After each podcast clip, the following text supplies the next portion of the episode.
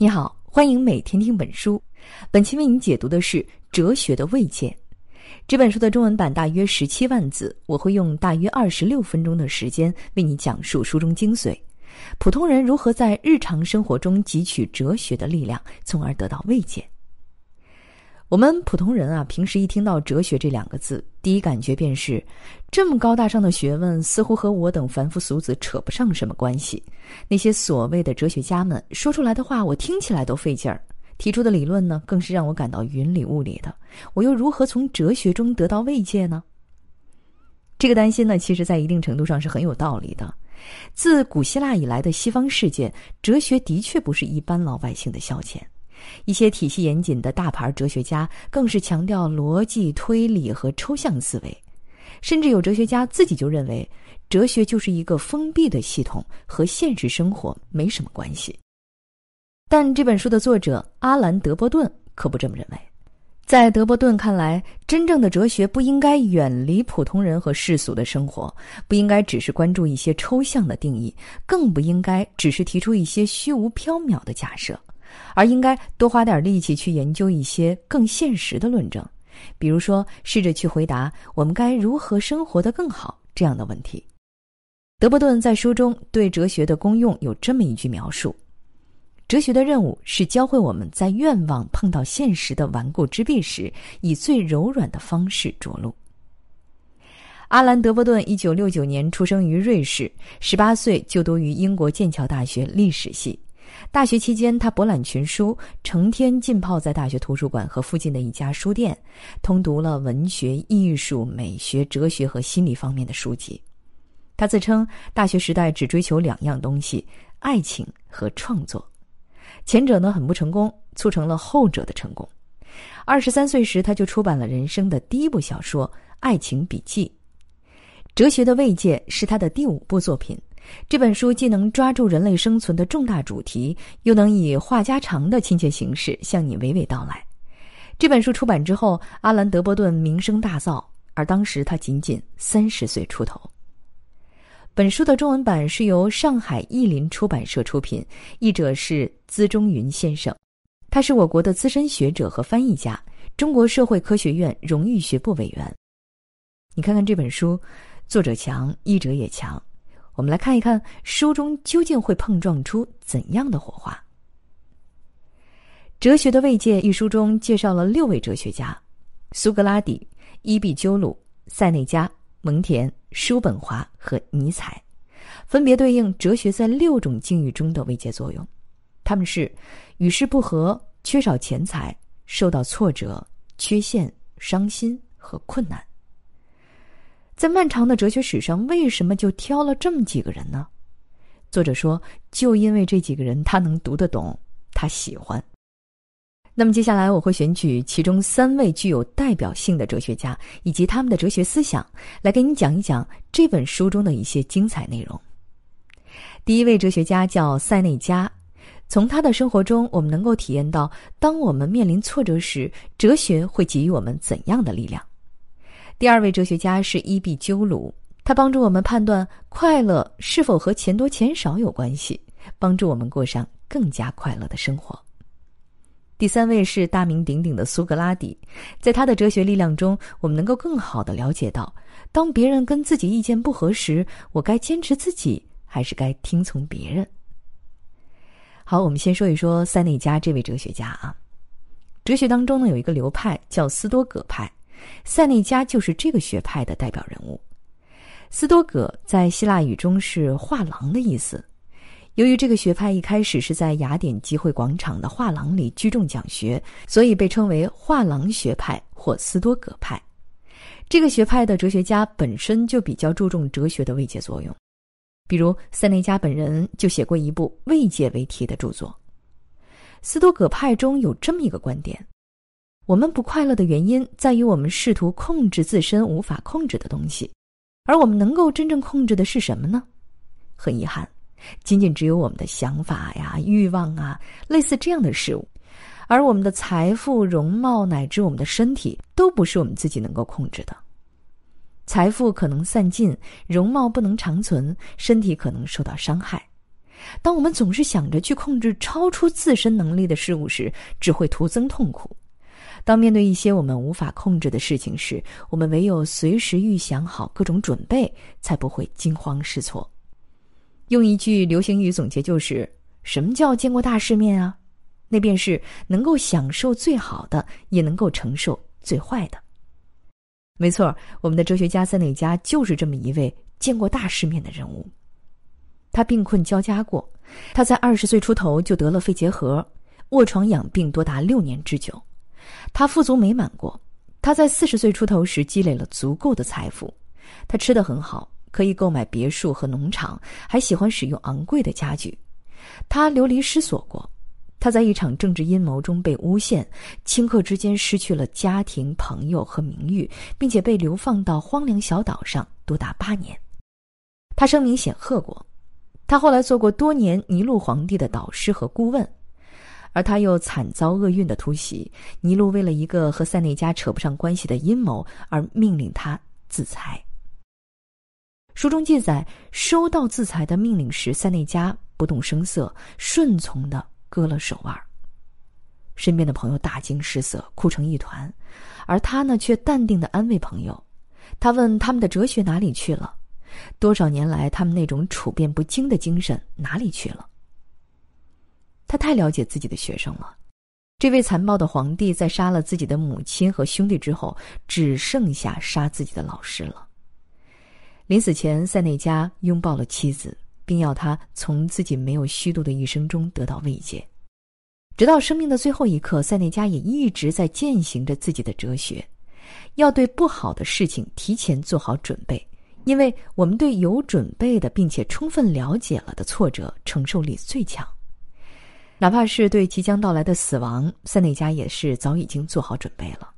他料想到尼禄皇帝的魔爪会伸向自己，很早就提交过两次辞呈，但是呢，两次尼禄都婉言拒绝了他，还热情的拥抱他说：“宁死也不肯离开亲爱的导师。”这个处境呢，看上去很糟糕哈。明知道有危险，想要抽身离去，但是呢，却又由不得自己。于是，既然不能改变，那么就理性的接受吧。在最后几年的日子里，塞内加致力于研究自然。这位随时可能被一名喜怒无常的皇帝杀害的人，从自然现象中得到了极大的宽慰和启发。他说：“隆冬带来严寒，我们必须颤栗；夏天带着入暑回来。”我们必须出汗。在某些地方，我们可能遭遇野兽，或者比野兽危害更大的人。我们无法改变事物的秩序，我们根据这一自然规律调整自己的灵魂，使他们顺应它、服从它。凡是你不能改变的，最好忍受来。这种哲学观点呢，绝对不等于逆来顺受。塞内加教导我们要理性的区分必然和非必然。不要把非必然当作必然而拒绝可能的事情，当然了，也不要拒绝承认必然而妄想不可能实现的事情。处于困境时，他对命运之神喊道：“我不允许命运之神对我做出判决。”在富足的时候，他也清醒的视富贵为身外之物。用他的话来说呢，便是我从来没有信任过命运之神。我把他赐给我的一切，金钱、官位。权势都搁置在一个地方，可以让他随时拿回去而不受到干扰。我同身外之物保持很宽的距离，这样，命运只是把他们取走，而不是从我身上强行剥离。看到没有？塞内加说：“和那些命运赐予的东西保持很宽的距离。”这句话就像极了中国古语中的“钱财乃身外之物”。只不过，塞内加把身外之物扩展到了钱财以外的物件。塞内加的哲学能够帮助你认识到：第一，任何坏事都可能发生，你做好准备，这样就不至于受到太大打击；第二，那些已经发生的坏事，想想其实也没有那么糟糕。关于第二句话，塞内加可不是采用中国古代的“塞翁失马，焉知非福”这样的逻辑啊。认为坏事到头来还可能变成好事，嗯，他的理由很直接：何必为了部分生活哭泣呢？君不见全部的人生都潸然泪下。相信你一定遇到过朋友伤心或者焦虑的时候，想想从前的自己是如何宽慰朋友呢？想必你和多数人一样，会告诉朋友说：“呀，多虑了，事情可能不会那么糟糕的。”塞内加认为这是不明智的做法，他要我们想到坏的情况大概是会发生的，但又说其实那些坏事也未必像我们担心的那么坏。因为如果你极力帮助朋友回避想象那些可能发生的坏事，当坏事真的发生的时候，朋友受到的打击会更大。书中举了一个塞内加安慰自己朋友的例子：这位官员朋友呢即将上法庭，他担心官司会影响自己的前程和名声。塞内加回信告诉他：“如果你想消除一切担心，那么请设想你所害怕的一切都会发生。”但这些真的就那么可怕吗？如果你的官司输了，大不了就是沦为穷人或者被流放吧。如果你沦为穷人，也不过就是变成普通百姓中的一员。如果被流放，你不妨把你要去的地方当成自己的出生地。当你把最坏的结果都想过了，那么无论即将到来的是什么，都不值得担心了。有一句鸡汤叫“期待最好的，准备最坏的”。塞内加告诉我们要把重点放在准备最坏的，以防命运给我们一个措手不及。人无法掌控自己的全部命运，但是要拿得起，放得下，赢得起，也输得起。好，我们总结一下塞内加告诉我们面对挫折的智慧，那就是提前做好准备。我们的思想应该事先准备迎接所有的问题。我们应该考虑的不单单是习以为常的事情，而是所有可能发生的情况。所以，下次万一你遇到命运的挫折时，想一想塞内加的哲学，看看能不能得到慰藉。毕竟啊，当下的挫折只是生活的小小的一部分。提前做好心理准备，让自己少受伤害，迈过去，去迎接新的一天。你生活的其他部分。还是可能闪闪发亮的。讲完了塞内加对挫折的慰藉，我们再来看一看伊壁鸠鲁的哲学对于缺少钱财的慰藉。在这个崇尚财富的年代，许多人呢把实现财富自由挂在嘴边，把买买买当做日常习惯。要说你一点都不羡慕马云和王健林，那恐怕是假的。但是你跟马云、王健林的快乐比起来，真的还差那么几千个亿吗？伊壁鸠鲁认为，哲学是快乐的源泉和法则，是对缺少钱财的慰藉。他认为，一个穷人可以和富人一样快乐，甚至可以更快乐。伊壁鸠鲁的哲学最显著的不同之处在于强调感官的快乐。伊壁鸠鲁学派又被称为享乐学派，以至于伊壁鸠鲁的英文释义在牛津词典中是“致力于追求享乐”，引申为奢侈、肉欲、饕餮。你可能在生活中见过一些印着“伊壁鸠鲁”字样的报纸杂志，想一想，那些是不是都是一些关于美食啊、旅馆啊、游艇和豪宅的刊物呢？但是如果真正了解了这位强调享乐的哲学家，你一定会发现他对快乐的实际爱好令人意外。如果把伊壁鸠鲁放在现代，你原本可能会把他想象成一位有钱有闲、有房有车有游艇、每天各种山珍海味的富家子弟。然而，真实生活中，伊壁鸠鲁没有豪华的房子，饮食呢也极其简单。他只喝水不喝酒，一顿饭有面包、蔬菜和一把橄榄就满足了。是不是很意外呢？这就是这位把享乐视为第一要旨的哲学家的日常。如果物质享受不是快乐的来源，那么快乐从何而来呢？伊壁鸠鲁认为，哲学家的任务就是帮助我们解读自己弄不清楚的欲望，从而帮助我们制定正确寻求快乐的方案。我们不应该根据自己的第一感觉行事，而是应该先审视自己的欲望是否是理性的。很多人认为财富是实现快乐的重要前提，这看起来很自然的感觉，在伊壁鸠鲁看来却恰恰是值得审视和怀疑的。伊壁鸠鲁把快乐的要素分为三类。第一类是自然而必要的，除了基本的吃穿住之外，还有朋友、自由和思想。第二类是自然但不必要的，诸如豪宅、大餐、仆人这些奢侈的享受。第三类是既不自然也不必要的，名望和权势属于这一类。对于伊壁鸠鲁而言，所谓快乐，其实呢更依赖精神层面的事物，而对物质的东西依赖相对较少。如果在金钱上满足了基本的生活需求之后，财富的继续增长并不会让我们的快乐不断上升。也就是说，一开始你钱越多，你会越快乐。当金钱满足了你的日常需求之后呢，财富和快乐的联系就逐渐分离开了。即使你的财富继续增长，你的快乐水平也只能停留在原处。甚至伊壁鸠鲁还认为，如果一个人光有钱而没有真正的朋友和自由，也没有经过思考的生活，那么这个人实际上是远离了快乐。在伊壁鸠鲁的快乐清单中，友谊是他最为强调的一点。他告诉我们，凡智慧所能提供的助人幸福的事物之中，友谊远超过一切。一群真正朋友能给我们带来的关爱，以及和他们在一起时的氛围，是财富所不能提供的。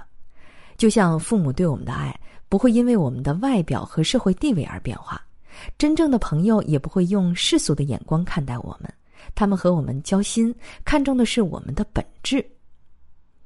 自由和思想在伊壁鸠鲁的快乐清单中也占据着重要地位。和财富相比，伊壁鸠鲁更注重这些事物对快乐起到的重要作用。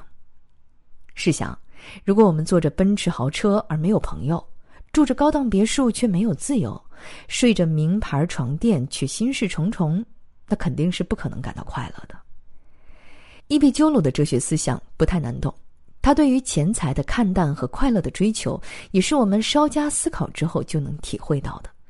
只是到了欲望横流的物质世界中，我们还是会时不时的迷失自己。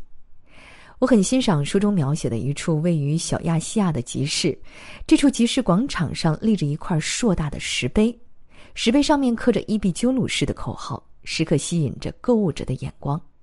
上面写道：“奢华酒食不足以避害，不足以健身，超过自然之财富，其无用犹如溢出容器之水。”这个石碑呢，是当地一名富翁出钱建立的。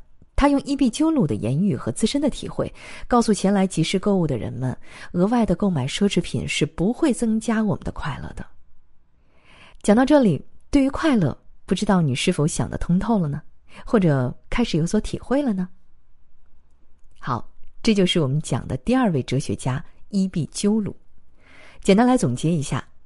这位哲学家的思想给我们生活带来的慰藉作用是，我们能够认识到，无论钱多钱少，自己都能够实现真正的快乐。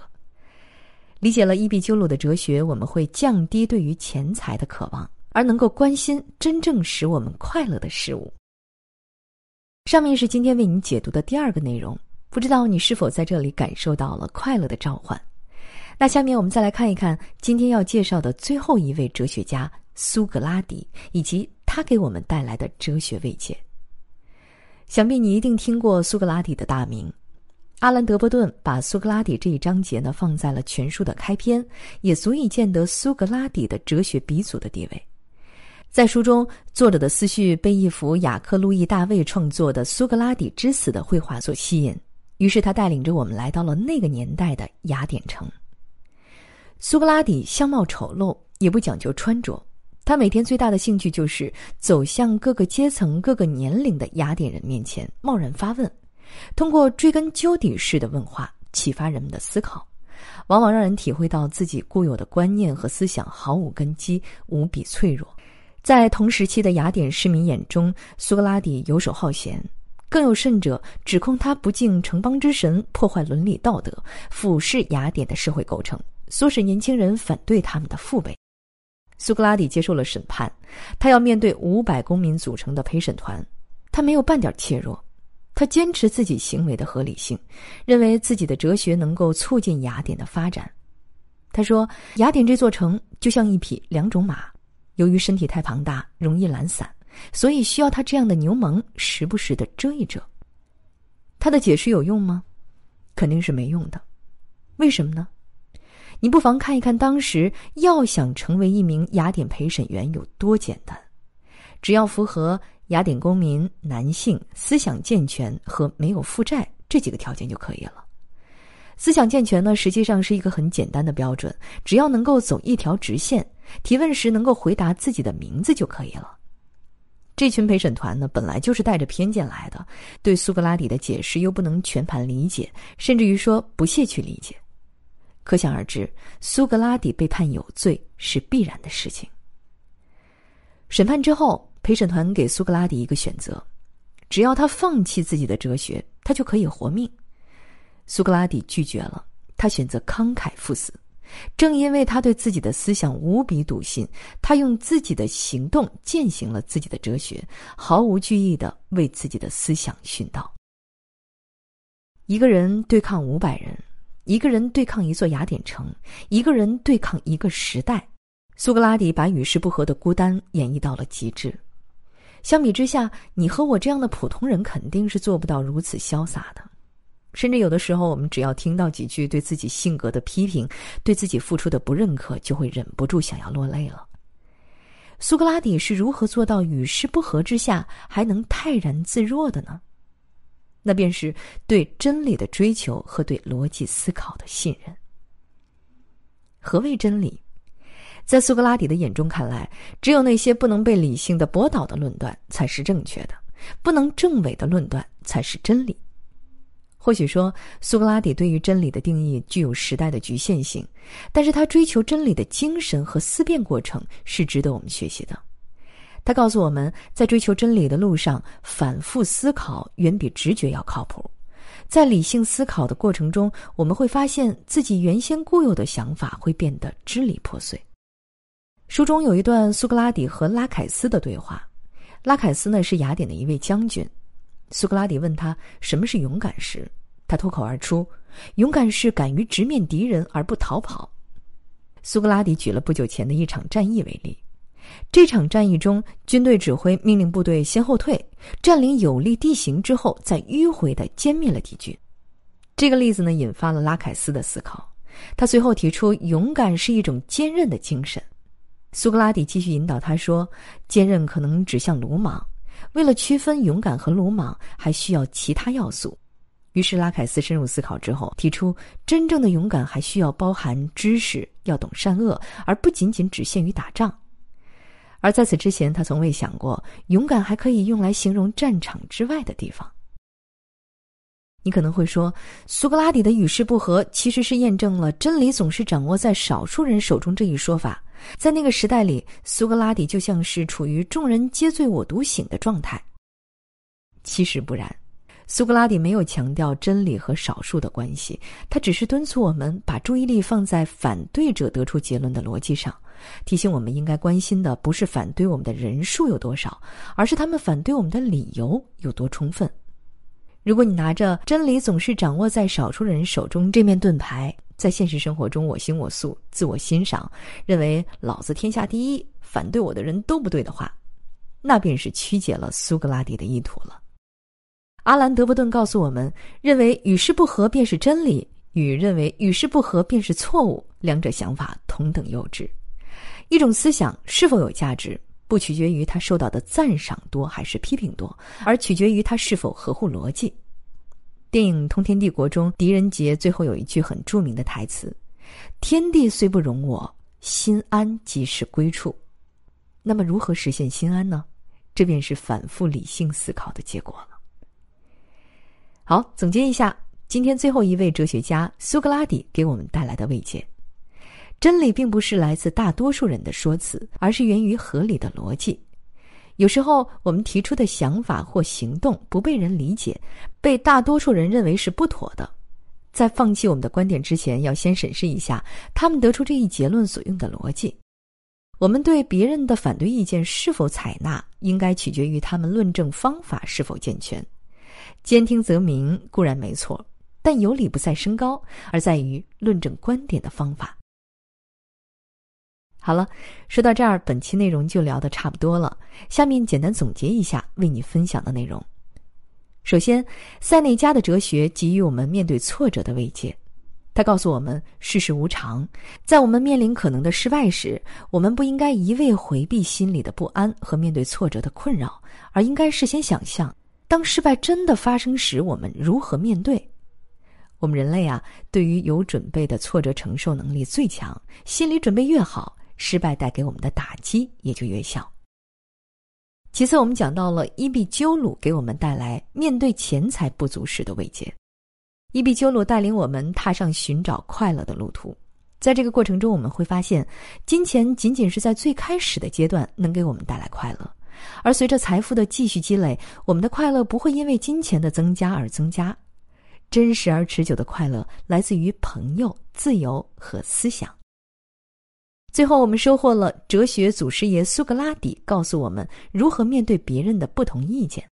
固然，面对别人刺耳的批评时，我们的第一反应会是回避或抵触。如果反对我们的人多了，我们也许会开始否定自己。但苏格拉底告诉我们，我们要分析反对我们的理由是否成立。如果反对我们的逻辑是错误的，那么即便反对的声音再响亮，我们也还是要坚持自己的观点和行为。但反观之下，自己如果有不足，那么别人的批评便是对自己的善意纠正了。以上就是本期的全部内容，为你准备的笔记本文字就在音频下方的文稿里。恭喜你又听完了一本书。